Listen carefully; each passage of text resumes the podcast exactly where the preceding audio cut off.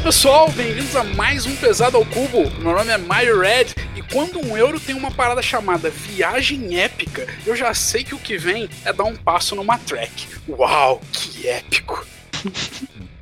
É um merda igual o jogo. Fala pessoal, aqui é João Amaral e nunca a frase não julgue o jogo pela capa se aplicou tanto como nesse. Fala galera, Sirius aqui e não sei como mas esse jogo tem disponível no Brasil em português. É realmente uma dúvida a ser sanada, inclusive vamos falar disso mais no podcast. Bom, pessoal, Hoje, como vocês já viram aí no, no, nosso título, o jogo que a gente vai comentar será o Feudum, um jogo que foi lançado aqui no Brasil pela Ludofy. Hoje em dia, Grok Games. Aguardem aí para ver os nossos comentários sobre o jogo.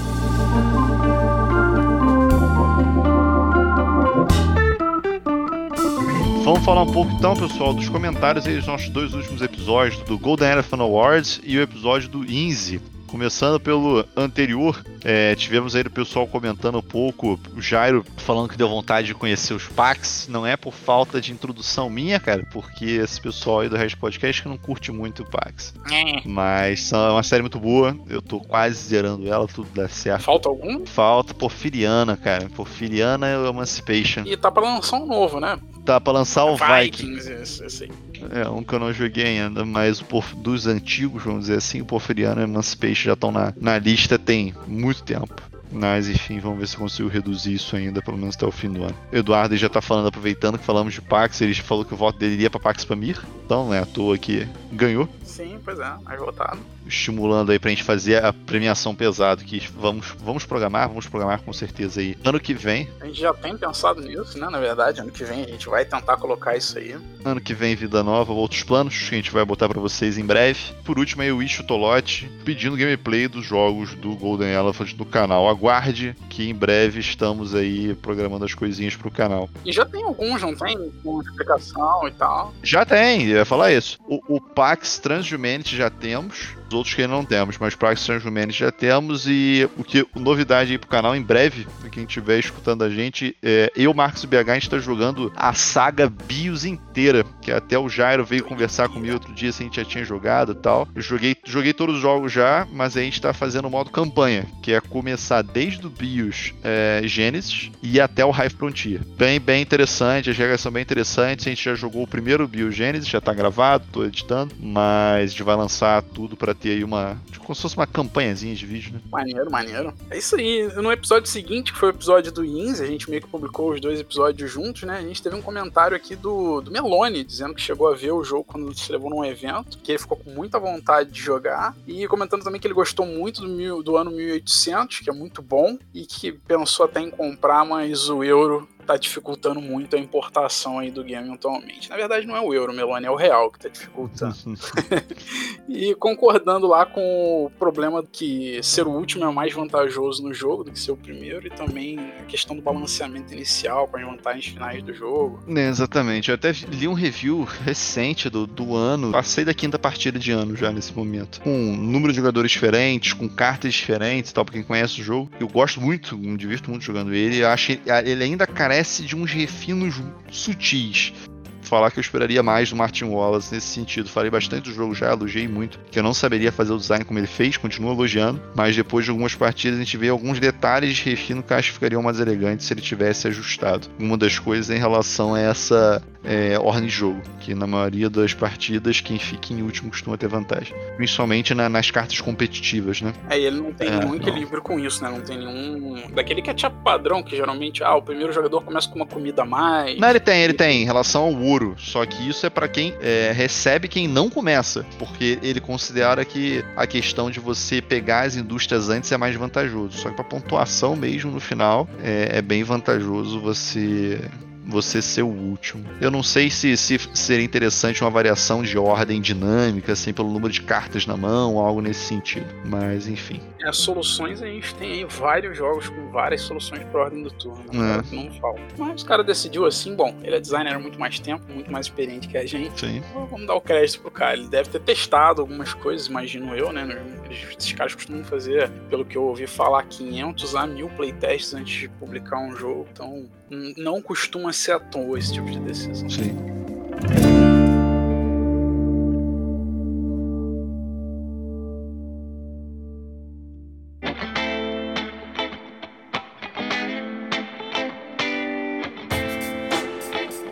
Lá, jovem. Destaque da semana. João, conta aí pra gente. Cara, pior que o meu destaque da semana, vocês sabem que, como, como regra, eu não costumo trazer destaque negativo. Mas, na verdade, eu acho que vou trazer um destaque quase impessoal vamos dizer assim. Eu vou falar do Coffee Traders. Ah, o nome já, ah. já não gosto do nome. Ah, porra, aí que tá, eu já gosto do nome, né? Que isso? Tem, tinha tudo, tinha tudo para funcionar bonito para mim. Já te deixaria com o pé atrás o seguinte: o jogo foi desenvolvido com um tema de tráfico de cocaína. Uhum. Só que é, eles acharam que não ia vender legal, né? Por ser um tema, um sensitive tema, né? É meio sensível e tal aí jogaram para café. Qual é o fato? É um jogo que, por que eu quis jogar ele, é o lançamento mais novo da Capstone Games, Capstone Games que lançou aí Pipeline, Wildcatters, um jogo que eu gosto bastante. Eu gosto das produções da Capstone Games, não só os jogos que eles, tra eles trazem. É, trouxeram Terra Mística, Arkwright, Maracaibo, Gaia Project, fora do Brasil, são todos quem traz é a Capstone. Gosto das produções, gosto dos jogos. E é um jogo que a premissa, né, quando, como foi anunciado, que era um jogo econômico com o tema de, de comércio de café no, nos anos 70. A gente faz estímulo na economia dos cafezais, que os cafezais são basicamente da, tipo América do Sul, África, Ásia, são países subdesenvolvidos do desenvolvimento. A gente faz alguns estímulos a essas economias e a gente basicamente vai colher o café e vender o café tá, vai fazer o coisa. Se vocês olharem depois de umas fotos que eu vou colocar, depois, Mara, até dá uma olhadinha aí no BGG para você entender o que eu tô te falando. Uhum. Ele tem um monte de tabelinha e tal, tem um negocinho para você. Existem vários tipos de café, até aquele café que, que é um gambá, que não é um gambá, que é feito das fezes daquele gambá. Tô ligado, já ouvi falar dessa parada. Então, tem esse café na parada e tal, que é um café especial. Mas enfim, Aí o teu player boardzinho, você, em vez de você ficar pegando token de café, tem uma tabelinha para você ir andando, normal. Aí eu pensei, pô, vai ter um commodity speculation maneiro, né? Vai ter um negócio econômico, no final vai ganhar quem tem mais dinheiro. E, cara, não foi assim. Não é que o jogo é ruim, tá? Não é que o jogo é ruim, o jogo ele é dividido em várias fases de uma maneira bem interessante, assim. Ele tem uma fase que é um action selection, que na verdade você tem alguns cubos de ação, você vai selecionar aquelas ações ali que não são de maneira competitiva. Aí depois você tem uma fase que é quase uma manutenção, mas depois você tem uma fase que é tipo um worker placement, depois tem uma fase que tem uma questão de competição de mercado, então ele é bem divididinho, que tem umas coisas bem interessantes no jogo. Só que tem outras que me incomodaram bastante, assim de maneira geral, de funcionamento, é basicamente ganhar café desses seis tipos e completar contrato. Bem padrão, euro padrão de contratozinho e tal. Se vocês derem uma nas imagens, tem os tipos de café, a quantidade que cada contrato quer e que você vai entregar. O que, que me incomodou bastante, assim. As plantações do café, que são em vários países diferentes. Imagina, você jogou o Decoste, não jogou? Joguei Decoste, sim. Ele me passou muito um feeling de Decoste em alguns locais, assim, só que mais subdesenvolvido. Tipo, as plantações de café são todas simétricas. Então existe um tile placementzinho que tem umas restrições para você fazer as plantações, só que ele é simétrico. Então, assim, a gente jogou com três jogadores. Então tem cinco locais, não conseguiu fazer em um, faz em outro. Então não tem aquela coisa, ah, não, tipo no Decoste, que você tem um local que você anda melhor, tem outro local que você tem menos locais de construir alguma coisa. Não, ele é super simétrico. Isso me passou uma, um, um underdevelopment do jogo, sabe? Que pare parecia que faltava mais coisa de desenvolvimento. Uhum. Do mesmo jeito que as coisinhas que você constrói, como eu falei, você as construções que você faz são uns negocinhos de madeira tipo, tipo terra mística, assim, que você vai construindo. Aí você constrói, tipo, constrói, tipo, é, posto de troca, alguma coisa assim nesses locais. Só que esse negócio você simplesmente troca por ponto. É tipo, ah, construir um hospital, nove pontos. Não sei mais o que, três pontos. Não tem alguma coisa tipo assim, ah, não, você construiu um hospital, você tem um benefício tal se produzir café naquele local. Nada nada, nesse sentido. É basicamente pegou uma ação, você gastou o dinheiro ou o café para ganhar ponto. É uma coisa muito tudo dá ponto e nada tá muito intricado com o tema que é a plantação de café, qual café vende café, entendeu? Entendi, totalmente distante, né? Exatamente. E distante até do que é esperado para um board gamer, né, para uma galera que joga de um jogo do que seria mais a, a questão da, da de, do mercado. Do mercado, né? exato. Do mercado bem desenvolvido ali. Vou te falar assim, dos três que, jo que jogamos, eu que gostei menos do jogo. Um de nós gostou bem, o outro achou o jogo bom, Foi até o Bolsar, aí você conhece, achou o jogo bom, mas também, ah, tá ali. Eu não achei o jogo ruim. É aquele negócio, eu não puxo o jogo novamente. Tenho zero vontade de jogar de novo. É, assim, é o tipo do negócio. Eu tava esperando por um jogo econômico, que ia ter o tema do café e tal, mas ia ter algumas coisinhas diferentes. E não, é um joguinho. Vou te mal comparar, é, é um. Imagina escola portuguesa, assim, que é aqueles esqueminhas que muda um pouco o tema, muda um pouco o mecanismo do jogo, mas basicamente são coisas para fazer ponto, tipo Nippon, tipo Senhor e tal, que eu gosto, só que ele tem muita coisa, ele tenta colocar muita coisa, só que nada é bem desenvolvido. Tipo assim, ah, essa mecânica é muito bem desenvolvida. Não. Tem um monte de mecânicazinha ali que no final tudo que você vai fazer vai te dar um ponto. Um ponto não, mas ponto. Hum, Aí me deu seriamente uma séria brochada a respeito do jogo. Mas e já tava com quase a pré-venda engatilhada ali. Mas ainda mais para um jogo, cara, o preço hoje em dia 100 dólares o jogo. Achei que completamente under development pro, pro preço do jogo. É bad, bad não é tão legal assim. É, é um que, depois de ouvir o teu feedback, até antes mesmo de falar aqui, sinto zero vontade de jogar. Assim. E mesmo, talvez mesmo que você dissesse que você achou bom, mas pelo que você descreve das mecânicas do jogo, das dinâmicas e tal, provavelmente é um jogo que não vai me agradar muito. Pô, lembrei de uma coisa que eu acho falar que, me incomod... que o mais me incomodou, no... além disso tudo. Existe implantação de nível 1, 2 e 3. Uhum. Basicamente, você só pode fazer inicialmente nível 1, para fazer de 2 você tem que ter uma para dar suporte para de 2, e a de 3 você tem que fazer do mesmo jeito, mas tem um jeito alternativo. O fato é que, dependente do nível da plantação, produz a mesma quantidade de café. Cacete! Ok, mas é um café tipo, melhor, sei lá, ele vem. Não, não, não! Qual é a diferença? é. é. que a plantação, imagina exatamente como um trek terra mística. As plantações você tem que ir destravando, você sempre tem que fazer a mais da esquerda. Você tem três linhas de plantação, você sempre tem que fazer a mais da esquerda. Então, às vezes, você não vai ter opção de fazer a um, você vai poder fazer ou três ou dois. Então, você tem que se programar para isso. A única diferença é que as mais avançadas vão te dar mais ponto, porque de onde elas saem te dão mais ponto. Só! Tipo, cacete, cara! Okay. Usa o tema! Usa o tema. Isso me revoltou absurdamente. É só você tem mais plantação, então você tem mais ponto. Não é efetivamente é uma plantação melhor, né? Exato! É, Exato! Tá...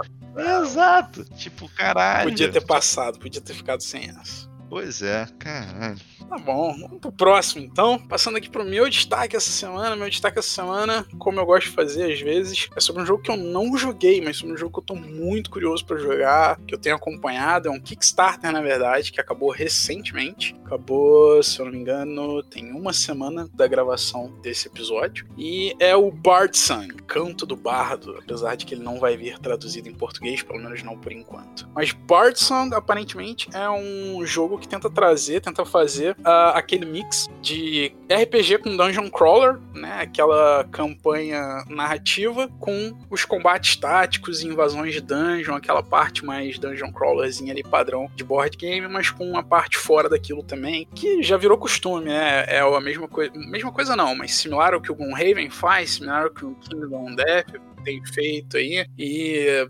possivelmente similar até ao que o Wither Fields, que também tá chegando aí, vai fazer. Mesma coisa.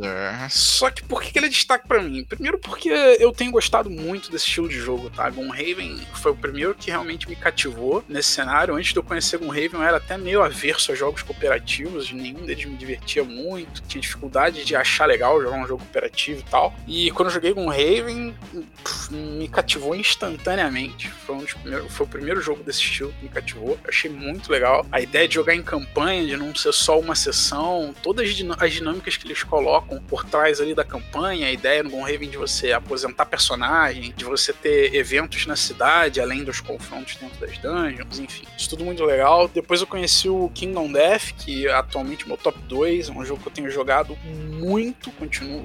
No Raven meio que fiz a campanha umas duas vezes, terminei a campanha duas vezes, com o terceiro grupo eu joguei até a metade, e aí depois meio que abandona, né? O Raven ele se torna um pouco mais repetitivo, ele não tem muito incentivo para jogar a campanha mais do que duas vezes. Acho que duas vezes seria o limite para você jogar a campanha. Mais que duas você já fica meio saturado. Para mim o limite foi duas partidas. É, pro, pro João o limite foi três. Você chegou a jogar três. Não sei se você tá dizendo que o limite foi duas porque de repente tu já tava enjoado na segunda. Pode ser. Não, cara, é aquele negócio, eu, eu acho o jogo divertido, só dentro de pouco tempo, pouca disponibilidade pra jogar, eu prefiro jogar outros Prefere jogos que eu jogando variedade, mesmo. né? Se eu tivesse assim, ah não, porra, eu tenho, sei lá, toda tarde livre pra jogar, beleza, uma tarde eu jogo um Rave, os outros eu jogo outra coisa, que não era o Não é o caso. Eu tô ligado. Mas enfim, depois vem o Kingdom Death, que hoje é meu top 2. Jogo que eu tô com. Devo estar com algo próximo de mil horas de jogo.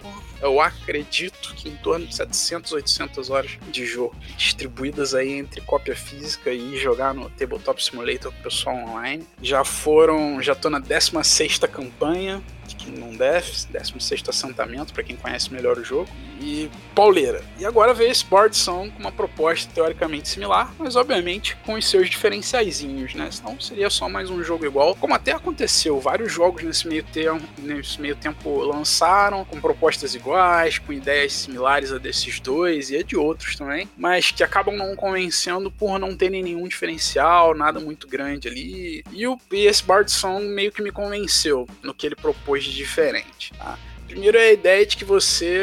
Uh, todo mundo começa já um pouquinho diferente, mas dentro daquela diferença ali você pode evoluir para o caminho que você quiser. Ele não tem classes pré-definidas como um RPG padrão. E eu gosto bem disso. Eu prefiro quando você pode fazer do jeito que você quiser. Ah, você começa com arco e flecha, mas você quer virar tanque. Ok, pode virar tanque.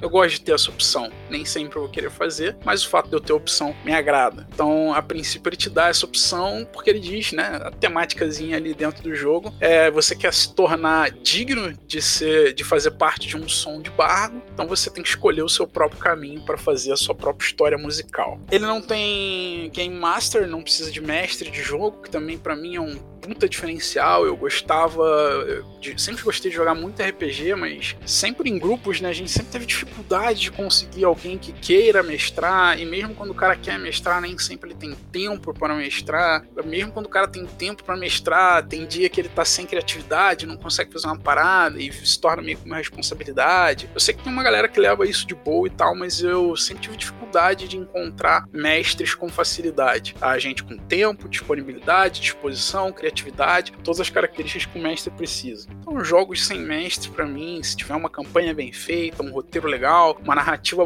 bacana, bem escrita, pô, top. Claro que isso não tenho certeza que esse jogo vai ser, né? Tem que jogar, tem que ler a história, ver como é que o cara escreveu, se o cara mandou bem, pra, pra ver como ele vai ficar, mas é mais um ponto positivo para mim. E ele é um jogo que teoricamente se constrói de acordo com a forma que você joga. As dungeons dele, diferente das dungeons do, do Gloomhaven, por exemplo, são dungeons é, montadas dinamicamente. Conforme você vai andando e você vai explorando, vai abrindo. ela vai abrindo e ela vai ser diferente. O jeito que eu vou jogar a minha primeira dungeon vai ser diferente do jeito que um outro grupo vai jogar a primeira dungeon deles. Também acho maneiro essa, essa construção procedural. Mas é gerado por aplicativo, alguma coisa assim, não?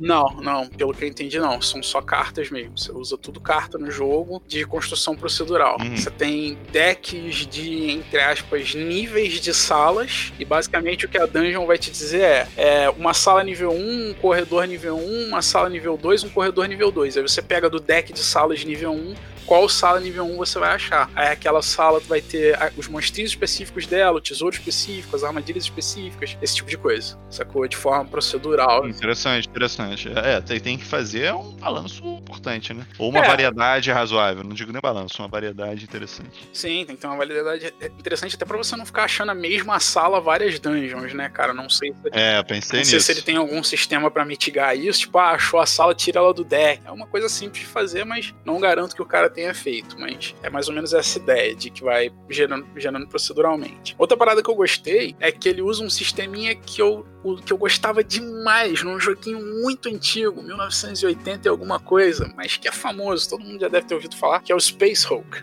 No Space Hulk, quando você tem é, criaturas que não estão na sua, no seu campo de visão, no line of sight do, do, dos carinhas, né, dos marines que estão no mapa, você não coloca as miniaturas da criatura, você coloca um tilezinho virado para baixo com o número de criaturas que tem ali. E o, joga, o jogador que tá controlando as criaturas sabe quantas tem, o jogador que tá controlando os marines sabe que tem criaturas ali. Como se o radarzinho dele estivesse dizendo: Ó, oh, tô sentindo, sei lá, o detector de calor, né? Tô sentindo calor nessa área. Mas você não sabe quantas. Aí só quando entra na linha de visão dos caras, você vira o tile e revela quantas tem. Ele vai usar um sisteminha semelhante, a única diferença é que ao invés de ser o número de criaturas, é o tipo de criatura. Enquanto você não tá vendo uma criatura, você, você sabe que tem uma criatura ali fazendo um barulho, vão ter tiles diferentes para, entre aspas, barulhos diferentes de criaturas, tipo criatura gosmenta, criatura esqueletoide e coisas do gênero. E só quando você realmente entrar no campo de visão da criatura que você vai revelar, você vai ver qual é, e aí você vai substituir pela miniatura daquela criatura específica, daquele tipo específico. Interessante, interessante. Para quando você tá esperando aí 2023? É, esse é o pequeno problema, né? O jogo tá, tá esperado aí para maio de 2022.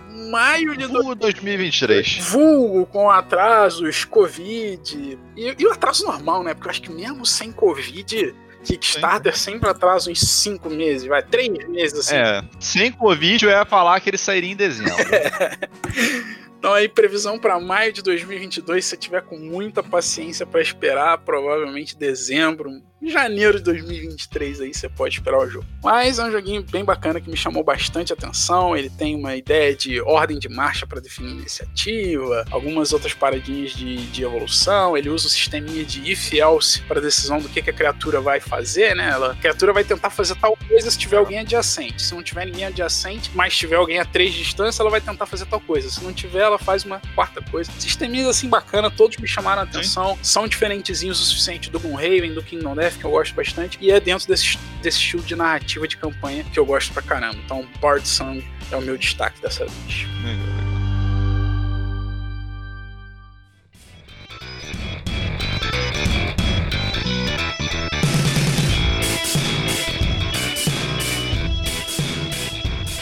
Então vamos lá, pessoal. Vamos para o nosso jogo do dia, a grande estrela, o Feudum. Cirus, diz pra gente aí, ficha técnica do jogo. Feudin, ou Feudo, para os menos, menos chegados. chegados ao jogo. É um jogo de 2017 para 2 a 5 jogadores, sendo considerado no BGG melhor com 4 pessoas. Hum, eu tendo a é, concordar. É. Tendo a concordar. Não, inclusive, não jogaria com 2 em hipótese nenhuma. É, eu também não. 5 é demais também, acho. 5 também não. Ficaria caótico demais experimentaria com 5. Com 2 eu nem experimentaria. Ele, segundo a caixa, né, de 80 a 180 minutos, que eu acho que tá errado. Ele é um jogo aí para mim de 2 horas e meia a 3 horas, com 3 jogadores. Então tá certo. Tá certo, porra. Ele é um dos jogos que eu acho que o tempo do BGG mais se adequa. O tempo tá certo.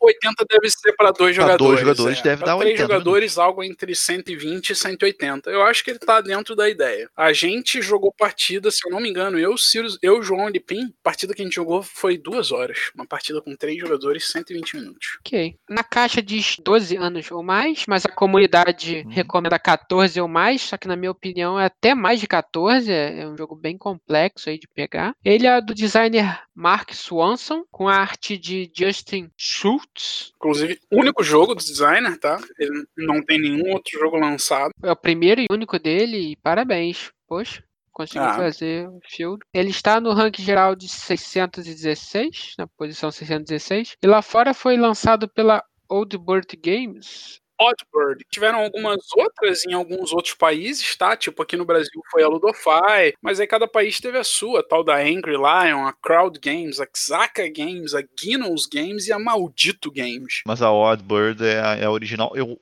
não sei se é do Swanson, mas é também o único jogo que a editora lançou. Então, possível que seja dele. É possível que o cara tenha aberto a é. editora é. só para lançar o jogo, né? Talvez. Até porque foi Kickstarter, então provavelmente esse é, é o caso. Pode ser. E o peso, 4,58 de 5. E aí, João? O que, que, você acha desse peso? Cara, já falamos aí no nosso episódio lá de peso do Field, né? Acho que ele tava na minha lista, pelo que eu me lembro. Tava na minha, com certeza. É, então assim, Field, na verdade, ele é um jogo pesado, não se engane. Só que, cara, foi criado uma, um misticismo ao redor do Feudum, porque a regra dele demora um pouquinho para explicar. E para entender. E para entender, assim, o mais rápido que eu expliquei, acho que foi em 40 minutos para jogadores experientes, assim. Então a maioria das ações eu falei, ah, é isso aí, é igual aquele outro jogo lá, então vamos embora. Então, assim, tentando fazer um rush na regra. Mas uma regra completa do Feudum é uma hora de regra com tranquilidade. Ele tem bastante detalhe, né? Assim, então acho que o peso que as pessoas atribuem a ele é disso. Porque o jogo é muito fluido, cara. Assim, acho que ao longo do jogo ele é, ele é tranquilo de jogar. Não acho que tenha que ele seja nublado, que você não consegue ver como é que faz ponto, nada disso. Eu acho que o nego se assusta por causa da quantidade de regra, né? É, eu não sei qual é o efeito dele lá fora, né? Mas aqui no Brasil, eu até comentei isso também no episódio do Ranking do Peso, teve muita gente reclamando muito do manual e gente reclamando que não conseguia entender para jogar. Então, eu vi muitos, tá? Eu não vi, não foi um comentário, um post no Facebook, não. Foram pelo menos uns três posts no Facebook com esse mesmo assunto, com muita gente comentando nos comentários que teve a mesma dificuldade e algumas conversas em grupos de WhatsApp que eu participo, que são grupos do Brasil inteiro. É grupo de galera que eu nunca vi na vida. É grupo de discussão mesmo de board games. A galera falando que, caraca, cara, comprei o Feudum e não consegui nem jogar porque eu não consegui entender o manual. O pessoal às vezes pedindo, pô, tem algum vídeo de explicação? Alguém tem alguma dica de explicação? Aí o pessoal às vezes recomendado, pô, tem um, mas é em inglês e não tinha nenhum vídeo em português. Teve gente que não conseguiu nem jogar o jogo, então ficou esse meio que esse misticismo, porque o manual dele é muito confuso, é um pouco complexo de entender, é um pouco confuso, mas eu acho que o jogo em si, uma vez que você entende, se você conseguir é, absorver tudo aquilo do manual aos pouquinhos, né, mesmo aos trancos e barrancos ali, uma vez que você entende e passa aquela, aquele monte de dúvidas, você diz assim, ah, até que o jogo não é tão complicado assim. Então eu acho que uma vez que você entenda, o jogo é bem mais leve do que 4.58. A gente falou aí no ranking de peso. Eu acho que um 4, talvez um 3.9 seria mais justo para ele. É, para mim, o que dá peso para esse jogo, é, não, não cheguei a ler o manual, mas vocês me explicaram a regra. Para mim, deu peso foi entender as dinâmicas dele, né? É o entrelaçamento das ações, o concatenamento de cada coisa que você tem que fazer, para que, que serve cada recurso e as múltiplas ações que cada carta pode fazer, né, e associadas ao trabalhador no mapa e as ações das guildas. Uhum. É, o jogo não é intuitivo. Ele tem uma mecânica que é até simples de pegar, você tem certas cartas que você vai usar na mão, vai baixar uma carta, vai fazer a ação da carta, tá? Mas como você fazer isso ficar eficiente, como você pontua, as rodadas de pontuação, como você perde ou ganha ponto, como é que você joga um recurso para lá ou para cá no tabuleiro. Isso não é nada intuitivo. Até a metade da primeira partida eu estava só fazendo.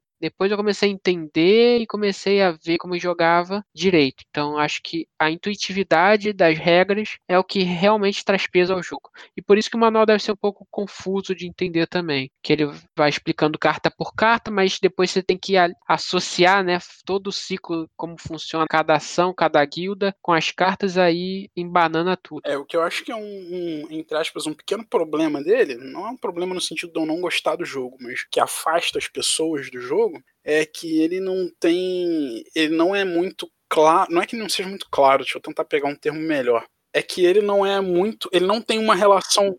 Não, não. Ah, ele tem muitas ações, muitas coisas que você pode fazer no jogo que são, entre aspas, bonitas, que são intuitivas, que são imersivas, mas que não te ajudam a ganhar o jogo. Então, meio que você vai. Se você fizer elas, você vai estar tá brincando de casinha, vai ser super divertido, vai ser super legal. Você tem um guerreiro maneiro e esse guerreiro tá dominando uma região e isso é legal, e você tá ampliando o seu território, e isso é legal. Aí na hora da pontuação você marca zero e o seu amigo que fez umas paradas totalmente aleatórias marca 20. E você fica assim, caramba, as coisas divertidas do jogo não dão ponto. Ele tem muita coisa divertida, muita regra que são coisas divertidas que você pode fazer, mas que não dão tanto ponto quanto as coisas que são mais abstratas. É, eu lembro que o, o Ciro estava jogando a primeira vez aqui com a gente e ele estava, estava jogando, ele perguntando: Não, eu vou fazer isso aqui pra, pra quê? A gente falava, isso dá ponto, Ciro.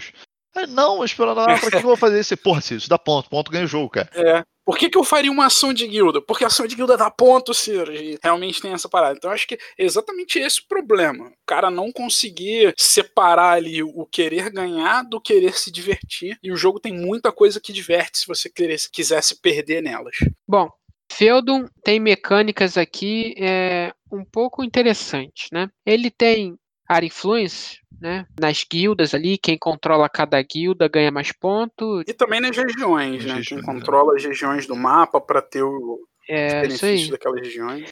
Você pode ficar no mesmo local que o seu amiguinho também, não tem problema nenhum. Você tem um ah, manejo de cartas na mão, né?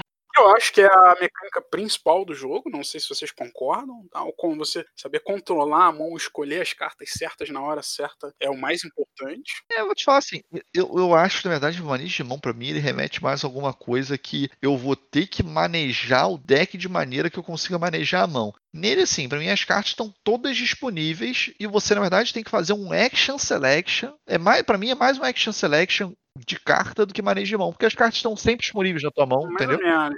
Aí é, o que, é outra mecânica que o BGG coloca. O Action Selection eu acho que seria uma parada mais imediata. No caso do Fieldon é esse Action Queue, Sim, que é a Action fila de ações. sim, sim. Você, você tem que desenhar essa fila sem saber qual é a ação do cara. Você tem que desenhar quatro ações sem saber qual é a segunda ação dos teus oponentes, que geralmente num Action Selection não é verdade. Quando você faz a sua segunda ação, todo mundo já fez a primeira, então você já sabe o que, que seus oponentes fizeram de primeira ação, você consegue planejar a sua segunda baseado nessa informação. Nele você tem que meio que prever. Não, Action Kill você tá perfeito. Action Kill mesmo. Mas eu acho que realmente. Esse negócio do Hand Management, pra mim, que, que eu não sei pra mim se ele coloca. Se ele fica no Hand Management, porque a tua mão tá sempre disponível. Eu acho que é o Action Kill. Sim, sim. É, e essa última eu não concordo muito não, que ele fala que tem um simultaneous action selection, que se você for olhar na raiz ali do termo, as pessoas têm que escolher as ações secretamente e jogar ao mesmo tempo, É. coisa que não acontece, né? A gente não Acontece. joga ao mesmo tempo. Ah, Jogar ao mesmo tempo não, cada um joga de uma vez. É, a gente seleciona elas ao mesmo então, mas tempo. você escolhe ao mesmo tempo. Você escolhe as cartas secretamente e joga uma, depois você faz ação, o João joga outra. A gente não revela todo mundo a mesma carta ao mesmo tempo, a não ser que a gente tenha jogado errado. Não, não, é porque a, a descrição, você acho que você interpretou a descrição errado. Os jogadores planejam o turno deles simultaneamente e de forma secreta. E então eles revelam os seus planos ao mesmo tempo. A gente revela os planos, mas não necessariamente executa ao mesmo tempo.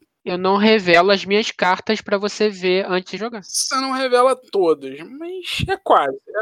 Eu acho que é diferente da programação, por exemplo, do Dungeon Lords. Acho que o Dungeon Lords é, é essa mecânica escarrada que não acontece no Field. No Field é um meio termo ali, que eu acho que o Field, na verdade, o- o- a mecânica principal dele é o Action Kill. Exatamente. Então, é a fila de ações, e é isso É, mesmo. é por aí. Bom, o que que é o Feudum, então, pra galera que, vai que, que quer conhecer o jogo, quer saber mais do jogo? Um resumo geral do jogo. Bom, o Feudum é um jogo que tem uma pegada mais ou menos medieval, onde existem guildas, os jogadores podem controlar essas guildas e controlar personagens dessas guildas, tá? Os personagens são todos relatados à ideia medieval, então você tem o nobre, o guerreiro, a fazendeira e alguns outros papéis aí. O jogo ele pretende, ele se propõe como um sandbox, onde você pode fazer o que você quiser durante a sua partida e você consegue seguir várias estratégias diferentes para tentar ganhar. Meio que você pode tentar ser o guerreiro e batalhar mais, ou você pode tentar ser o fazendeiro e produzir mais recursos, ou qualquer uma das outras guildas. São seis guildas totais no jogo, e o controle melhor, o manejo melhor dessas guildas, bem como dos personagens, bem como o seu, a sua expansão pelo tabuleiro, controle, combate com os oponentes e uma série de outros fatores como viagem épica, jogar cartas de defesa, manter influência, fazer taxar o povo e às vezes até tentar comprar influência do povo, vão levar o melhor jogador à vitória. É, e aí já tem um pequena crítica aí que sandbox. Por que esse jogo tem essa chamada de ser um sandbox? Porque não tem nada de sandbox aqui, não. Cara, eu acho que tem. Por quê?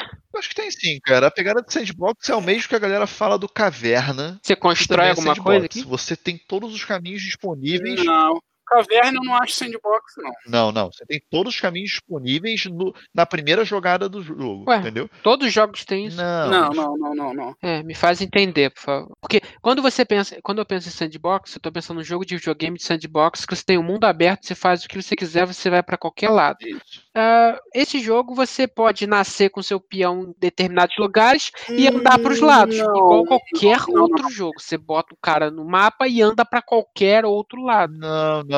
É, é no sentido, pra mim, do sandbox, é, é tipo, o food chain também é meio não, sandbox. não, Que, tipo, as não. informações, não. elas estão todas abertas no tabuleiro, dependente não, do que os meu jogadores vão Deus. fazer. Não. Ah, então Game of Thrones também é. Não, Tá tudo não, aberto no meu tabuleiro. Deus, gente. Não. Nossa, João, tu Não, também. Food Team Sandbox, meu Deus. É, não, não, sim. não, vamos lá. O que é Sandbox, galera? O que que é Sandbox? Sandbox é o seguinte, é um jogo É uma caixa com areia. a ideia de um jogo sandbox é um jogo que não tem uma linha temática de estratégia definida. O que é uma linha temática de estratégia? É, eu quero ser o guerreiro, eu vou ganhar o jogo dando porrada. Eu quero ser o mercador, eu vou ganhar o jogo negociando. Eu quero ser o fazendeiro, eu vou ganhar o jogo produzindo recursos. Eu quero ser o alquimista, eu vou ganhar o jogo fazendo barquinho. A ideia de sandbox é não ter uma, uma linha exclusiva de estratégia para ganhar um jogo, tá? Ou, ou algumas linhas pré-definidas. Por exemplo, quando você joga um jogo de civilização, você tem que fazer militar, você tem que fazer tecnologia, você tem que porrar o amiguinho, você tem que explorar e produzir recursos. Não é opção. Se você não fizer todas essas coisas, você não vai ganhar. A ideia no sandbox é: existem, existe mais de uma linha de opções estratégicas que você pode seguir, e você pode abstrair completamente uma ou mais dessas linhas e ainda assim ganhar. Você pode nunca dar porrada e ganhar. Você pode não fazer nada de militar e ganhar. Você pode nunca produzir nenhum recurso e ganhar. Isso é um sandbox. Um sandbox é quando você consegue ser qualquer coisa e principalmente você consegue abstrair qualquer coisa do jogo e ainda ganhar. Essa é a diferença. Pensa, um, jogo de civilização, algumas pessoas confundem com sandbox. É, o Xia, né? Você pode Isso. ser o. Xia sandbox. Você sim, pode sandbox. ser o pirata em parte do jogo, depois você muda lá, vira policial. Então, e... as pessoas confundem, por exemplo, jogo de civilização com sandbox, porque ela, ah, no civilização eu posso ser militar ou posso ser não sei o quê. Você não, não é sandbox porque você não pode deixar de fazer nenhuma das coisas. É, é o que o João reclamou aí num dos últimos episódios. Se ele abrir mão do militar, ele perde o jogo. Então você meio que tem que fazer um pouquinho de tudo. A ideia do sandbox é primariamente você poder abrir mão totalmente de alguma coisa. Então você realmente tem a opção, tá? Essa é a ideia básica. Isso é o, o cru do cru do sandbox. É um jogo que te permite abrir mão de alguma das coisas do jogo, nunca fazer aquilo, okay. nunca pensar naquilo e ainda assim ganhar. Com essa explicação, então eu concordo que é um jogo sim, sandbox. Sim, ele, ele tem a vibe de sandbox. Você pode abstrair qualquer uma das guilds, você pode nunca dar porrada, você pode nunca produzir recurso e ainda assim ganhar. E e você pode fazer um pouco de cada e também ganhar, ou focar em um só e ganhar. Ele te dá essa possibilidade. Essa é a ideia de um sandbox. Feudum, a fierce yet frolicsome game of fiefdoms and feudal lords.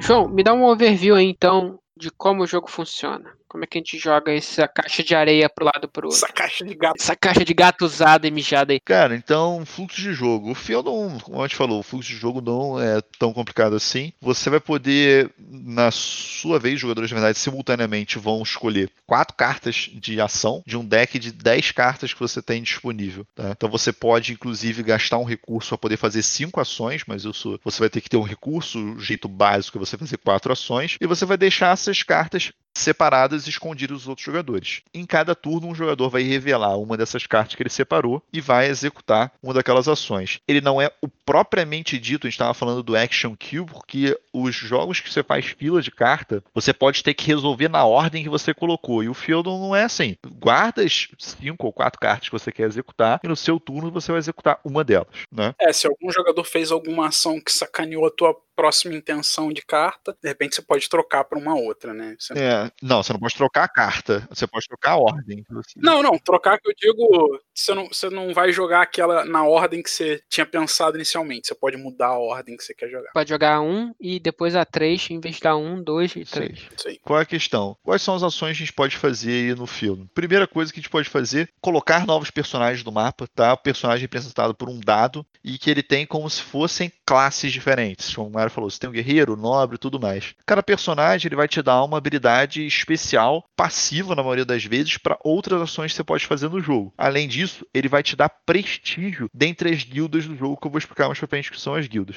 Eu não sei se ficou claro, mas o dado não se joga, né? Você escolhe qual face você quer usar e ele seria como uma miniatura no tabuleiro. Eurostyle. É, para não ter que imprimir seis miniaturas diferentes. Fizeram um D6. Fizeram um D6 e cada face representa cada um bicho. É uma classe. Então Exatamente. você escolhe qual que você quer, você bota um tabuleiro, ah, agora eu tenho um guerreiro porque tá no lado do machadinho. Pronto. Bem simples e econômico. Né? Isso aí. Aí uma ação é a gente colocar esses trabalhadores no mapa, como eu falei. Temos outra ação que vai poder movimentar esse trabalhador no mapa, um movimento point-to-point -point movement, grosseiramente. E a gente tem as ações que a gente vai poder fazer agora interagindo em vários locais do mapa. Cada local do mapa ele pode ter um de quatro tipos de construções, vou dizer assim. Pode ser uma fazenda, pode ser uma, um posto avançado, né, que é uma fortaleza, pode ser uma cidade, ou pode ser um feudum. Um feudum não está presente no começo do jogo, ele é criado por jogadores, então a gente só tem aquelas outras três coisas que eu falei. Dependendo de cada um desses locais, você vai poder fazer ações específicas desses locais. Por exemplo, na fazenda, você vai poder coletar recursos. No posto avançado é o local que você vai poder comprar cartinhas, que são basicamente cartas ou de, de ação especial ou cartas de pontuação de final de jogo. Já nas cidades, vão ser os locais que você vai poder, com uma outra carta ainda de ação, fazer a taxação e ganhar dinheiro no jogo. É um dos métodos de você ganhar dinheiro. É, isso é a primeira coisa que causa um pouco de confusão nos jogadores, né? É a carta diz: se você tiver uma cidade, você ganha duas moedas. Então, você tem que controlar uma cidade no mapa usando outras ações antes para poder jogar essa carta e ganhar duas moedas. As cartas sempre exigem que você controle um lugar para você conseguir fazer aquela carta. É essas três cartas que o João está citando, só para não confundir. Para você poder fazer a ação desses locais, de, por exemplo, da fazenda, da cidade, esses que eu acabei de explicar, você precisa primeiramente ter influência nessas regiões. E ganhar influência nessas regiões é exatamente uma carta que te permite fazer isso. Você vai colocar um marcadorzinho de influência e aí começa uma dinâmica interessante do jogo, que existem como se fosse estágios de controle dessa região. Ou você é o governador daquela região, ou você é o servo daquela região, e que você pode depois reforçar o seu governo ou o servo pode suplantar o governante e se tornar o governante daquela região. Isso vai ser importante para outras dinâmicas do jogo, mas principalmente quem está governando a região é quem vai poder realmente controlar e fazer esses benefícios dessas outras cartas que a gente já explicou. É, é uma dinâmica bem simples, onde cada região só pode ter três marcadores de jogador e só dentre dois jogadores. Então eu posso ser o dono da região e ter um súdito, que eu estou reforçando a região, e um outro jogador vai ser o servo. Ou se eu, se eu sou o dono da região e o outro jogador que é o servo entra com mais um marcador, ele se torna o dono, o, mar, o segundo marcador dele se torna o súdito e o outro marcador, que é o meu, se torna o servo. E ninguém mais pode entrar nessa região. Nenhuma região pode ter mais do que três marcadores e nenhuma região pode ter mais do que presença de dois jogadores. É, o primeiro que botar é o chefe, o segundo que botar é o servo. Dentre esses dois, o que botar a segunda peça vira o chefe, exatamente. Além disso, a gente vai ter ter cartas de. Cartas não. Uma carta que vai determinar combate, que basicamente, se você tiver numa região de um feudo de um outro jogador, ou de um peão, que é exatamente um personagem de outro jogador, você vai poder desencadear combate. É um combate razoavelmente simples e determinístico, sem muito, muitas coisas. O combate não é feito por dados, ele é determinado pela força dos componentes que estão naquele local. Existe uma carta de defesa, que ela é como se fosse uma mágica instantânea para você faz, counterar né, um combate, você ganha mais um para sua defesa se você tiver guardado uma ca carta de defesa dentro daquelas suas cartas iniciais. E a gente tem a carta que eu gasto uh, 80% da explicação do filme para falar sobre, que é a carta de guilda. A carta de guilda ela funciona da seguinte maneira: a gente tem seis guildas ao redor do tabuleiro, que são as guildas do fazendeiro, a guilda do alquimista, a guilda do mercador, a guilda do soldado, a guilda do nobre e a guilda do monge, que são exatamente os seis personagens que a gente tem no jogo. Essas guildas, elas vão ter três cadeiras, que é a cadeira de quem comanda a guilda, de quem é o segundo no comando da guilda e quem é o terceiro no comando da guilda. Para que, que vai servir a essa questão de, do controle da guilda. Primeiramente, vai dar ponto, tá? Todo fim de era do jogo ele vai gerar pontos. E mais importante, as guildas são realmente a grande sacada do jogo para mim. A interação da carta da guilda ela pode ser feita de uma de três maneiras. Primeira coisa, qualquer jogador pode fazer a ação de negociação com as guildas, que nada mais é que pagar algum tipo de dinheiro para ter um benefício da guilda. Por exemplo, na guilda do fazendeiro é você ganhar comida, vender recursos por comida ou dinheiro. Já na guilda do cavaleiro é você pegar marcadores para ter controle no mapa e das ações mais, mais variadas. Agora, as outras ações vai importar quem tiver o controle das guildas individualmente. Cada guilda tem três posições de prestígio. O primeiro lugar na guilda, o segundo lugar na guilda e o terceiro lugar na guilda. O primeiro lugar em determinada guilda vai poder fazer uma ação que é chamada de empurrar na guilda. Esse jogador vai empurrar em sentido horário para a próxima guilda recursos que estão na guilda que ele é o primeiro para a próxima guilda. Dependendo de quão eficiente ele fizer isso, ele vai ganhar mais ou menos pontos. O segundo colocado em determinada guilda vai fazer o contrário, que é uma ação de puxar. E ele vai poder puxar recursos da guilda também no sentido horário, mas da guilda anterior para a guilda que ele está, também ganhando pontos um pouquinho menos que a pontuação de empurrar, mas também é uma pontuação razoável no jogo. É, só tentar ficar um pouco menos abstrato, tenta imaginar um relógio, mas que ele só tenha seis posições. Cada uma dessas seis posições é uma das guildas do jogo. Cada guilda pode interagir ou com a guilda anterior ou com a guilda seguinte. Então a guilda da posição 2, ela pode ou mandar recursos para a guilda da posição 3 ou receber recursos da guilda da posição 1. Os recursos sempre viajam apenas no sentido horário, não tem como a guilda 2 mandar recursos para 1, por exemplo. E assim, basicamente para você saber como funciona é isso. O resto é bem mais complicado e só com o jogo na mesa mesmo e mostrando o fluxo dos recursos e o que, que cada guilda faz para vocês entenderem melhor. E por último,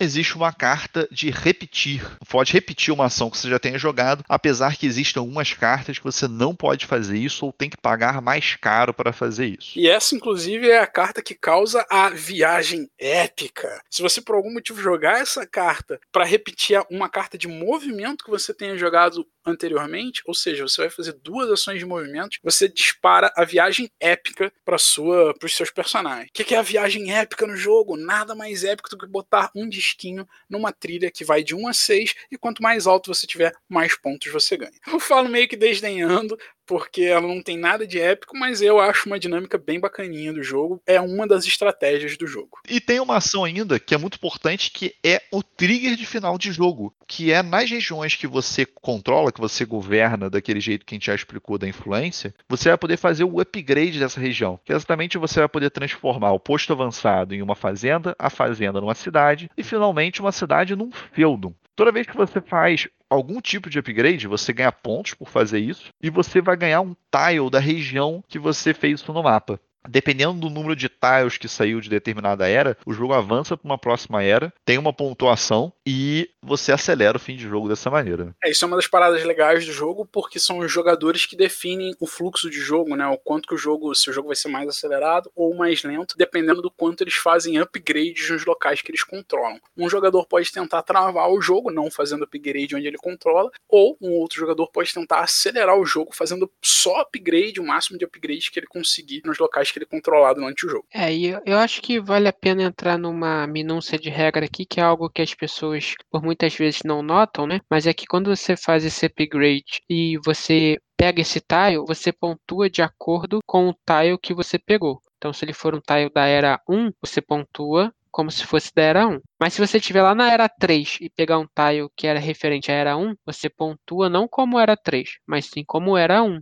que era do tile que você pegou. Só esse adendo aí, porque algumas pessoas erram essa regra aí. Bom, no jogo, as cartas têm ações, é, essas que o João falou, mas também tem umas ações menorzinhas que você pode fazer potencializando a ação principal dela, ou é uma ação totalmente diferente, desvinculada com a ação principal. Isso vai depender de cada carta. Então, o Player Aid, por exemplo, desse jogo, é um frente e verso de metade de uma folha 4, para você entender o que faz cada ação de guilda e para você entender que cada componente coisa pontua no jogo, nas suas diferentes etapas. Então, não tem como jogar esse jogo sem olhar o seu player age toda hora e não tem como você entender esse jogo sem jogar uma partida e ir muito mal nela, porque as coisas são todas concatenadas e você até entender esse fluxo, você não consegue jogar esse jogo. Por isso, o peso dele. É importante só salientar nisso que o Sirius falou, de cada carta ter uma ação extra que vai ou complementar a ação principal dela ou substituir a ação dela, é que todas essas ações extras, elas dependem de você ter um peão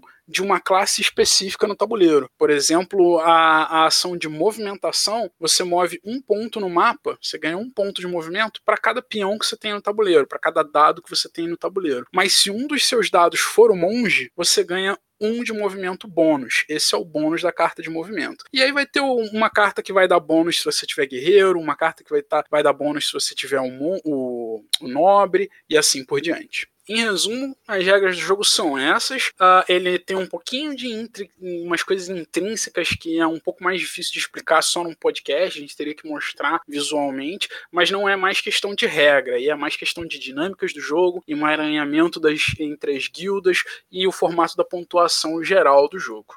Feudum, a fierce yet frolicsome game of fiefdoms and feudal lords.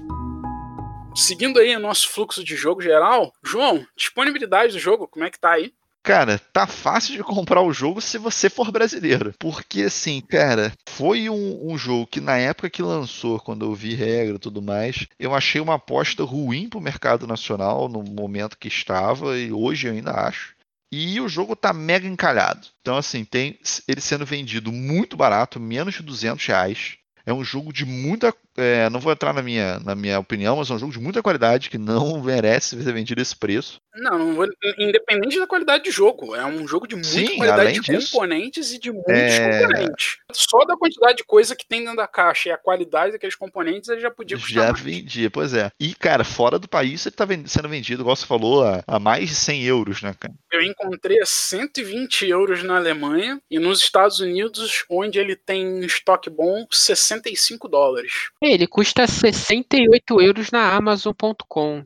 Se você fosse comprar de fora do Brasil, se ele não fosse produzido no Brasil, você só ia conseguir uma cópia por aproximadamente 650 reais, tá? Que hoje é a conversão geral que eu faço, geralmente, é multiplicar o preço em dólar por 10, esse é o valor em real. É um jogo ótimo, com preço ótimo, disponível com tradução, né? Vale a pena aí vocês testarem e talvez comprar esse jogo que é um jogão, mas é pesado pra caramba. Pois é. Componente do jogo, a gente já deu uma adiantada aí quando tava falando da disponibilidade, qualidade excepcional em todos os componentes. Eu não lembro de nenhum outro jogo que eu tenha visto um tile com uma gramatura tão boa. Você me lembra de, você lembra de algum outro jogo com aquela gramatura, João? Eu acho que não, cara. Eu realmente não lembro. Cara, eu gosto assim, já comentei do Heaven and eu acho a gramatura muito boa, mas todos os componentes de filme são muito bons. Não são chega. muito bons. As cartas são é, boas. Não, não é tudo bem feitinho. Se quiser ser chato, faltou ali uma referência para as cartas de, de, aquelas cartinhas de, de selo real que faz as pontuações do fim do jogo. Faltou uma referência mais completa dela. Eu acho que faltou na verdade um design gráfico melhor para elas te indicarem melhor como que elas pontuam. Não, sim, mas mesmo assim teria que ter uma referência. Para mim poderia ser uma referência fora do manual. Deixaram dentro do manual, entendeu? É, isso em relação ao componente eu gostaria de ter isso como componente separado. Mas fora isso.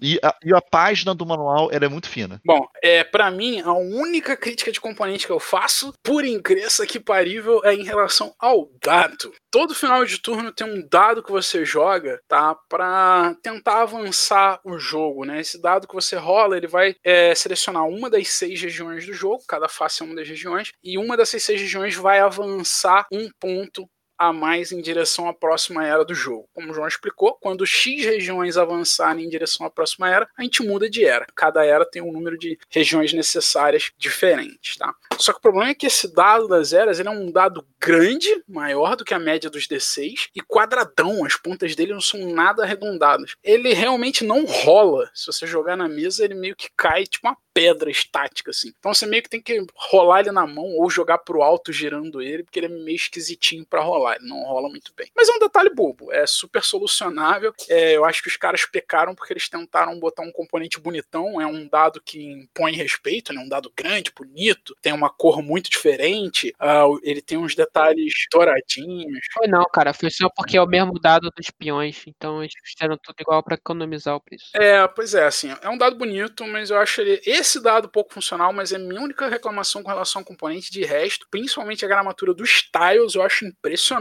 Não lembro de nenhum outro jogo que tivesse uma gramatura tão grande, tão alta. Eu não gosto dos monstros. A gente tem monstros que você pode contratar para bater mais nos amiguinhos, é, mas eles têm um centro de gravidade muito muito, muito ruim. Então eles ficam tombando no mapa toda hora. É, não, não gostei. Além de serem meio feios, né? Levanta a voz do Eurogamer, Cirus. Fala assim: podia ser cubo. Podia ser uma porra de um cubinho no mapa que resolvia o problema. Mas não, botaram a porcaria de um bicho que fica caindo, porque o centro de gravidade dele tá em cima do umbigo do bicho. Fala sério, cara. É, mas entrando em reclamações aí chatas, eu não gosto da arte do jogo. Não tem nada a ver com o peso que ele traz. E também os caminhos que você pode andar no mapa, eles não são muito claros e a divisão entre as regiões do mapa é confuso. Então isso faz você parar, pensar, putz, achei que ia pontuar aqui, mas não pontuei porque essa região é a mesma que aquela. Putz, essa iconografia aqui diz que é da região B, mas eu achei que era da região A, fiz uma cagada. Isso influencia um pouco durante o jogo. É, nas primeiras rodadas, depois você acaba se acostumando, mas na próxima partida você vai ter os mesmos problemas de novo até você se acostumar novamente. Isso, inclusive, pode ser o que contribui para as pessoas acharem o jogo tão pesado, né? Porque é difícil de você visualizar esses detalhes e acaba que você pode se prejudicar, já fazer uma jogada ruim que te prejudica e acabar se frustrando mesmo por um detalhe que você não percebeu no jogo. Aconteceu comigo no último jogo. É, para mim a principal crítica realmente da arte dele é a falta de visualização do mapa, dos caminhos e tudo mais. Até o, a editora reconheceu isso, printou um mapa novo para quem quisesse e tudo mais, porque é realmente é muito confuso. É muito confuso, você não consegue ver as coisas, você não conhece o jogo, você vai ter dificuldade para saber que região que vai para onde, o caminho não tem muito sentido. Mas essa é a minha principal crítica. Acho que eles quiseram fazer um jogo bonito e não se pensaram que ele tem que ser jogável, né? Tem que ser fácil de você visualizar as coisas. E isso dificulta bastante. Bom, Sobre o manual, é, eu não li o manual em português do jogo, eu só li o manual em inglês, porque eu tive o jogo antes dele lançar no Brasil. Então acabou que eu não, não li ele em português para saber, mas o João vai falar mais sobre ele em português. Sobre a edição em inglês do manual, eu achei uma porcaria. É um dos piores manuais que eu já li na minha vida. Não, não é um dos piores. Gostei do suspense. Eu achei uma porcaria. Não. Tá merda se limpar a bunda com esse manual. Eu não vou te dizer que ele tá no bottom 5, porque ele não é daqueles manuais que são preto e brancos e que as informações são organizadas em números, que são a maioria dos, dos manuais de War Games e aqueles jogos mais old school, o que eu sempre falo em todo podcast, os ouvintes já devem estar de saco cheio de ouvir, o Republic of Rome. Então, ele não é esse manual, ele não é bottom 5 manuais, mas eu acho um manual bem ruim. Ele é mal organizado, ele tenta dividir a, a ordem da organização deles pelas ações das cartas, ao invés de te explicar o que, que as ações do jogo são possíveis, o que, que você faz em cada ação. Ele te explica cada carta e te dá todas as exceções de todas as coisas daquela carta dentro daquela carta, só que de uma forma confusa e às vezes tem alguma informação, por incrível que pareça, daquela carta tá em outro lugar do manual porque os caras não souberam se organizar direito, tá? Tem alguns detalhes, principalmente das ações especiais das cartas, que são ações extras que você faz, que você não encontra na seção da própria carta, porque é uma exceção da exceção da exceção da regra que vai estar tá lá em outro lugar que ele vai dizer assim: quando acontecer tal coisa, se tiver tal coisa e numa certa situação, não pode fazer isso. Sendo que quando você lê na carta, a carta só diz assim: você pode fazer isso. Ué, caramba, então eu posso fazer isso ou eu não posso fazer? Fica uma situação um pouco confusa. É, teve uma parada maneira que a gente estava jogando, a gente leu o parágrafo, a gente falou, é, a gente pode fazer isso. Aí embaixo tinha três espaços assim, aí embaixo tinha uma caixinha com destaque, né? Assim, um destaque. Aí tinha lá um texto. Aí a gente leu o destaque, tá, ok, a gente pode continuar fazendo isso. Aí embaixo do destaque tá escrito lá embaixo, nota, dois pontos. Você não pode fazer isso. Aí, porra, não tava lá em cima. É, e eu lembro de uma, eu não lembro qual é a situação, mas que a gente achou a resposta de uma parada de uma das ações do jogo em outra página, não era na, naquela, eu não lembro qual era, mas eu lembro com certeza que a gente fez isso no meio da partida. Então o manual dele é mal organizado e não só mais mal organizado, é a escrita dele é confusa, mesmo para explicar uma ação simples, que é, sei lá, por exemplo, a ação de movimento, ele explica a ação de movimento que é eu consigo explicar a ação de movimento em coisa de 10 segundos. Para cada peão que você tem no tabuleiro, você ganha um ponto de movimento que você pode distribuir da forma que você quiser. Pronto. Acho que qualquer pessoa consegue entender isso. O manual explica isso em três parágrafos, velho para tentar te dizer como é que faz isso, que é uma parada simples. É, isso é claramente coisa de quem não sabe explicar. Sacou? É, então, você pode mover, mas é, quando você mover, você vai ganhar um ponto de movimento se você tiver um. Mas se você tiver dois, você vai ganhar dois pontos de movimento. Mas aí não é um para cada, é assim, você usa do jeito que você quiser. Você pode usar dois para um ou um para dois. É, deu para entender? Essa situação, sacou? Tá, ele é mal escrito nesse nível. Então ele escreve, ele fala muito, para te dizer o que ele podia ter concentrado em uma coisa mais sucinta, mais direta e principalmente que desse margem a menos interpretações dúbias de regra. Cara, a respeito do manual dele em português, é... eu tenho uma crítica séria a um ponto da tradução, que na verdade não é nem do manual do Player Age. O resto da tradução é bem feita, tá? Ela é bem entendível, bem tranquilo.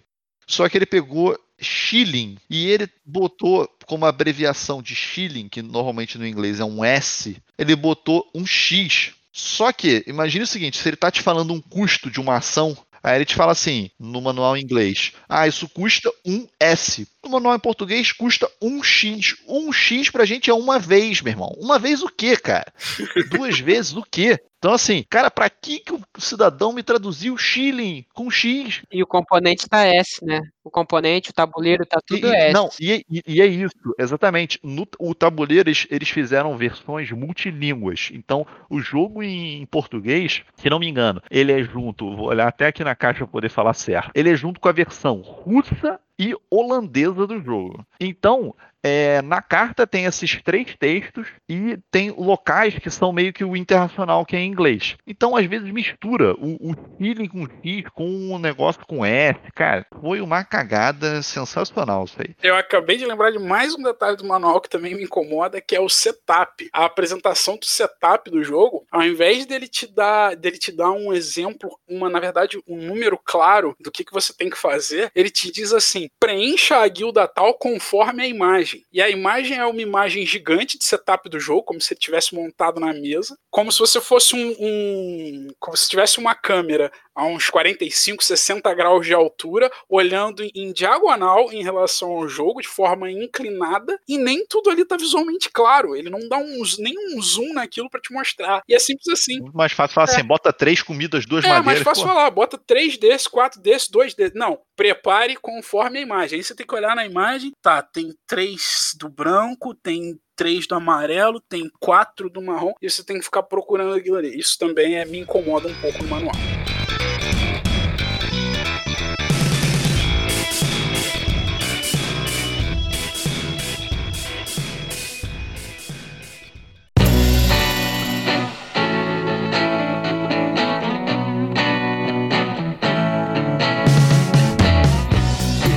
Vamos aí de opiniões finais, Cirus. Puxa aí tua opinião a respeito do Feudin.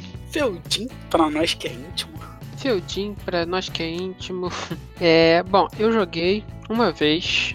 Demorei pra caramba pra entender a regra nessa vez que eu joguei. E aí eu falei, preciso jogar de novo, porque eu entendi o jogo no meio dele e não tomei ações otimizadas, né? Então acho que o jogo tem muita profundidade, vale a pena jogar, conhecer, quero jogar de novo. Agora sim que eu entendi, vou conseguir jogar. E, e, naquela partida, por incrível que pareça, só um adendo, né? Você quase ganhou. Você passou a maior parte da partida na frente na pontuação. Foi. Mas, como eu falei, eu só tava fazendo coisa olhando o tabuleiro e falando, dá ponto? Ah, vou fazer. Dá ponto? Ah, vou fazer. Aí por que eu tô fazendo isso? Porque dá ponto, porra. Então tá, então eu vou fazer. e aí tava brincando ali de marcar ponto né? E não me divertiu. Eu fiquei com a sensação que eu não estava entendendo 100%. E aí falei, vamos jogar de novo. Agora eu entendi. O jogo é bom, quero jogar de novo. Preciso jogar. A gente jogou na semana seguinte. E aí eu falei, cara, o jogo é ruim. Porque eu entendi o jogo, nessa segunda partida eu perdi miseravelmente, assim, foi uma pontuação ridícula. Mas quanto mais eu entendi o jogo, mais eu vi que eu só fazia conta. Era jogar uma carta para marcar 5 pontos. Aí se eu jogasse a outra, eu ia marcar 6. Se eu jogasse a outra, talvez eu marcasse 4, dependendo do que o Mario fosse fazer. Então eu fiz conta o jogo todo, falei, porra, não quero fazer conta, eu quero fazer uma ação um pouco mais divertida. E aí ela me dava menos pontos. E aí eu falei, tá, então eu vou fazer ações menos divertidas agora e tentar marcar a longo prazo. Mas também não funcionou. E enfim, existe uma variedade estratégica muito grande no jogo. Eu consigo entender isso, consigo ver que vai demorar umas 3, 4 partidas para uma pessoa dominar todas elas para fazer da melhor forma possível. É um jogo que você levanta a bola pro amiguinho cortar, então você tem que pensar, vale a pena ele cortar? Se ele cortar a bola que eu vou levantar, ele vai marcar X pontos, mas com isso eu vou marcar tantos pontos e vou conseguir na próxima rodada mais X pontos, então vale a pena levantar essa bola para ele. Então existe esse pensamento pensamento que você tem que ter toda hora. E também é posicionamento e estratégia do cara no mapa, né? Você pode mudar seu peão, ele é um soldadinho. Você recolhe ele e bota ele como um padreco, aí você consegue roubar X pontos do cara no timing certo. Mas não é tanta coisa que você consegue prever que aconteça, né? O jogo faz com que você dependa que os outros façam as coisas para você conseguir se adaptar e aproveitar a ação que o cara fez você meio que tem que sambar conforme a música ali que tá rolando dos outros jogadores. Então todo mundo faz isso. Todo mundo levanta a bola e você faz ações simplesmente para marcar ponto. E você não vê as coisas andando sabe? No final do jogo você não tem uma grande exploração no mapa, você não sente que você se divertiu, você sente que você fez conta, entendeu um jogo super profundo e que tem mais coisa ainda para você entender, mas é só aquele estresse da partida, não é aquele fator de, faltou aquele fator diversão para você querer, para eu pelo menos querer jogar uma terceira, quarta vez e realmente entender o jogo por completo, porque eu não posso falar que eu entendi o jogo 100% todas as estratégias. Eu entendi algumas estratégias, mas para eu poder aperfeiçoá-las eu realmente preciso de mais partidas. Preciso de pelo menos umas 5. Então eu não vejo por que eu iria querer gastar mais 3 horas jogando esse jogo novamente. Ele não me divertiu, ele apenas conta mas ele tem profundidade estratégica sim. Ele é um jogo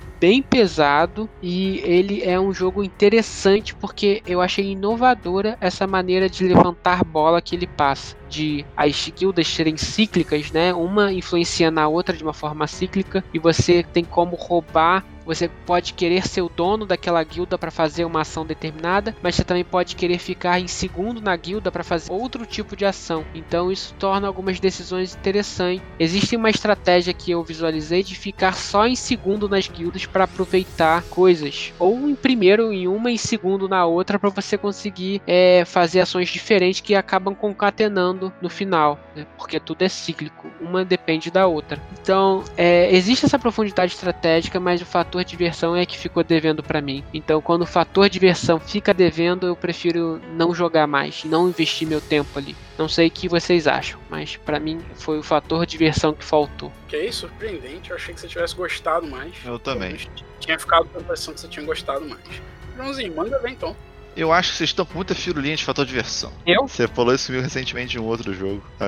essa mesma opinião. É, eu não tô lembrando qual que foi. Mas você falou exatamente a mesma coisa. Eu acho que realmente é gosto pessoal, tá? É, para mim, a minha diversão é fazer a conta. Jogos que têm informações reveladas é jogo para fazer conta do ponto que vai dar mais conta. Mas não gosta de leilão. Hã? Mas não gosta de leilão. Deixa eu ver se eu consigo não esclarecer isso então. Kylos, Kylos é, por exemplo, é um bom jogo, mas eu não me divirto fazendo nenhuma ação nesse jogo. Então não vou jogar. Troia, é, Troia é um bom jogo, mas ele não me diverte jogando. Heroes of Land, Air and Sea Heroes of Pendler em si é um jogo ruim e não diverte. Concorde é um jogo que eu faço conta, mas me divertiu jogando. Eu não sei o que, que foi a interação entre os jogadores, por exemplo. Me divertiu jogando.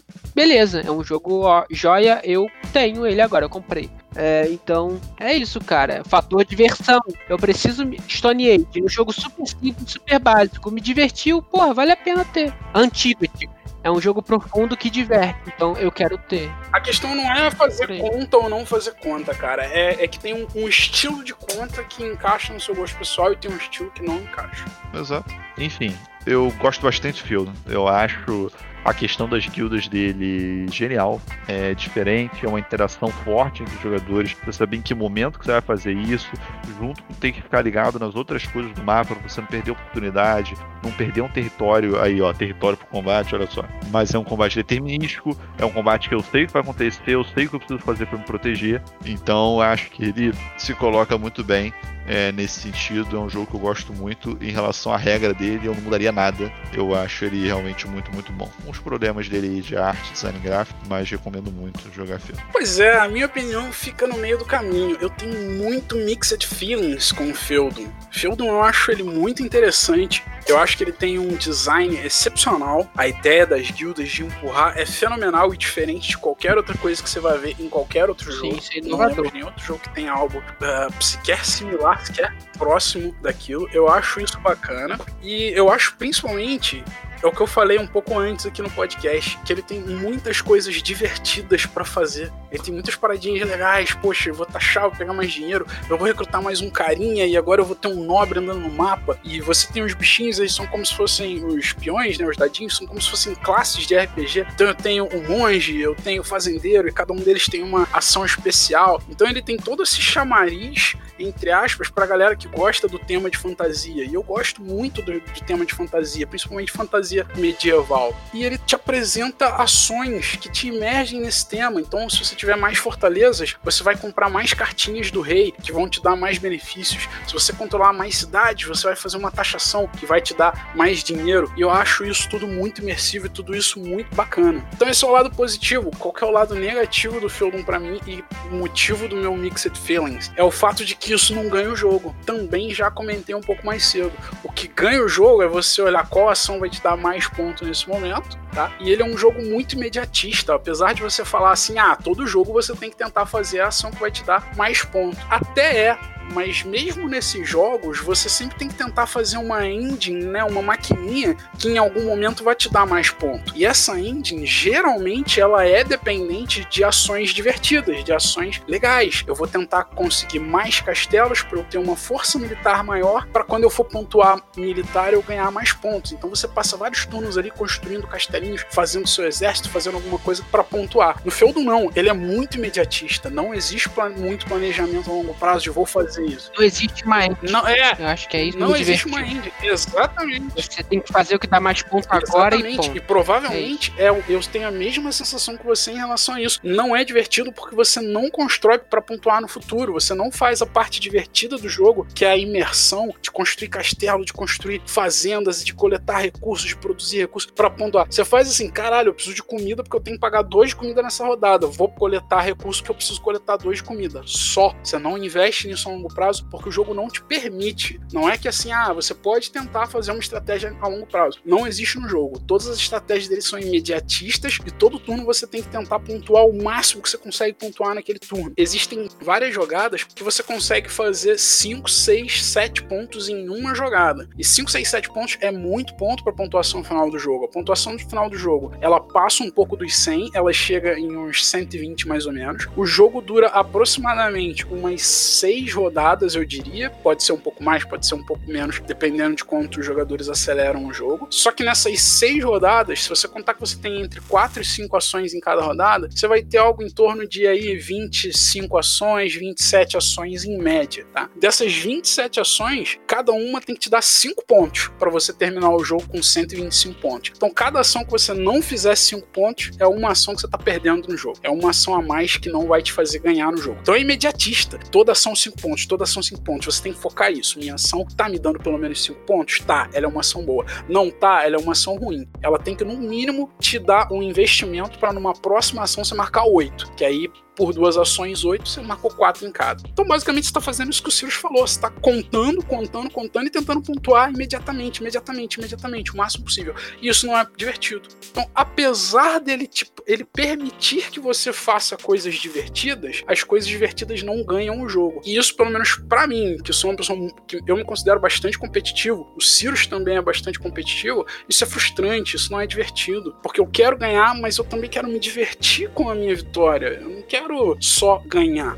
Eu sou um competitivo que quer brincar, eu quero fazer minha casinha, eu quero fazer minha engine, eu quero fazer 30 pontos porque eu fiz uma sequência de ações que engatilhou um combo que vai me dar 30 pontos. Não porque eu fiz 6 ações de 5 pontos. Isso é chato. Tá? Então, Mixed Feelings para mim, eu não recuso jogar o jogo, eu não acho ele um jogo ruim, mas eu também não consigo dizer que eu acho ele bom por ele falhar nesse ponto para mim. Eu acho ele um jogo ok, mas principalmente o que eu gosto sempre de salientar, ele é um jogo que eu encaixo naquela categoria dos diferentes. Ele é diferente de qualquer coisa que você já jogou na vida, qualquer coisa que você vai jogar. Então ele é um jogo que você tem que no mínimo experimentar para ver se ele se encaixa no teu gosto, porque não tem nada que eu consiga comparar com ele para dizer se você vai gostar ou não. Eu acho que ele tá na lista de jogos inovadores, né? Essa mecânica cíclica dele. Sim. Com certeza. Não só na mecânica cíclica, mas em todo o encaixe de como você escolhe as ações, quais ações estão disponíveis. Essa ideia de botar as classes, né? O, o variable player power, entre aspas, mas você seleciona a classe e essas classes darem pequenos poderizinhos diferentes que todo mundo pode ter, não é uma coisa exclusiva sua, mas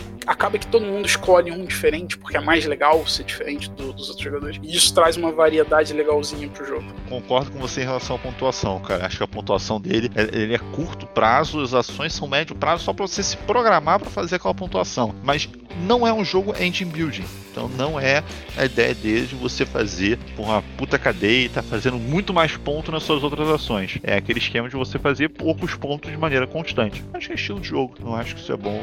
É porque, mesmo com jogos que não são engine building, você pega, por exemplo, um jogo de civilização, os jogos de civilização não são engine buildings, mas você constrói coisas para um fim, né? Você faz exército, exército, exército, exército, porque você quer dominar alguma coisa do mapa. Mas tem toda a fase de elaboração daquele exército, a fase de movimentação daquele exército. Você não só joga uma carta, conquista o negócio cinco pontos. Não, você tem todo um processo para chegar, mesmo que esse processo não seja uma engine building, tá? Acho que eu usei o termo engine building, mas não era isso que eu queria dizer. Era o termo de ter um processo. Não, eu acho que assim, é, são, são coisas que você cresce no jogo. Você não tem uma sensação tão grande é, de crescimento. Ele não tem zero sensação de crescimento, nada é um processo no jogo, tudo é imediato, só isso.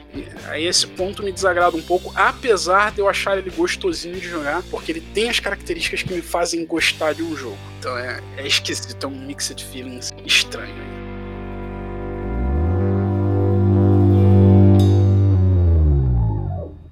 É, jogos similares ao Feudum.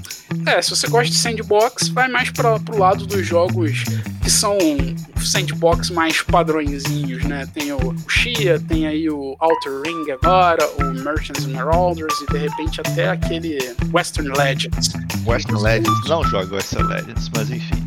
Nunca joguei, é, mas dizem é que sandbox, tá na vibe do sandbox. Se você preferir um mais sandbox, essa é a vibe. E se você preferir um jogo mais euro clássico, fuja completamente dele e vá pro E. Rosenberg, vai jogar os joguinhos de fazendinha. Ele não tem nada de euro clássico. Bom, fica aí a recomendação. Bom, pessoal, é isso aí. Você consegue encontrar a gente aí agora na Ludopedia, pode mandar e-mail, a gente tem um e-mail aqui embaixo. Entra aí no link do Discord, entra lá no nosso canal, ele é público, aberto para quem quiser entrar, interage com a gente lá, a gente tá sempre mandando mensagem, convidando a galera para jogo, marcando mesa. Tem mesa de Kingdom Death rolando semanalmente com a campanha que eu tô participando com uma galera, se você quiser assistir, aprender as regras. A gente tá disposto a ensinar a regra de jogos, tá? Pra galera jogar, a gente não quer só jogar, tem a parte burocrática, super acessível aí para todo mundo. Quem quiser participar, independente do seu nível de jogo, se você tá começando nos pesados, se você é mais dos family games, mas quer entrar no mundo dos pesados, você vai ser bem-vindo. Independente do seu nível de inglês, a gente dá um jeito de tentar jogos que tenham menor dependência de língua, se você não tiver um inglês tão bom. Se você tiver um inglês tranquilo, vambora de cabeça nos jogos cheios de texto, não tem problema. Aí está lá no Discord, segue a gente no Instagram, procura a gente lá na Ludopedia, que tem também o canal lá, bota os seus comentários, que a gente sempre vai estar tentando interagir com a galera. E nos divulgue e fique esperto aí que o final do ano tá chegando, a gente vai ter um episódio especial de final de ano, tá? Vai ser uma entrevista, vai ser algo bem diferente do usual, né, gente? Um pouco surpreendente, sim. Entrevista que nem a gente acreditou que a gente fosse capaz de entrevistar um cara desse tamanho. Pois é, então é o episódio do ano vai ser esse grande, essa grande entrevista aí diferenciada. É isso aí, pessoal. Pesado ao Cubo fica por aqui. Um abraço e até a próxima.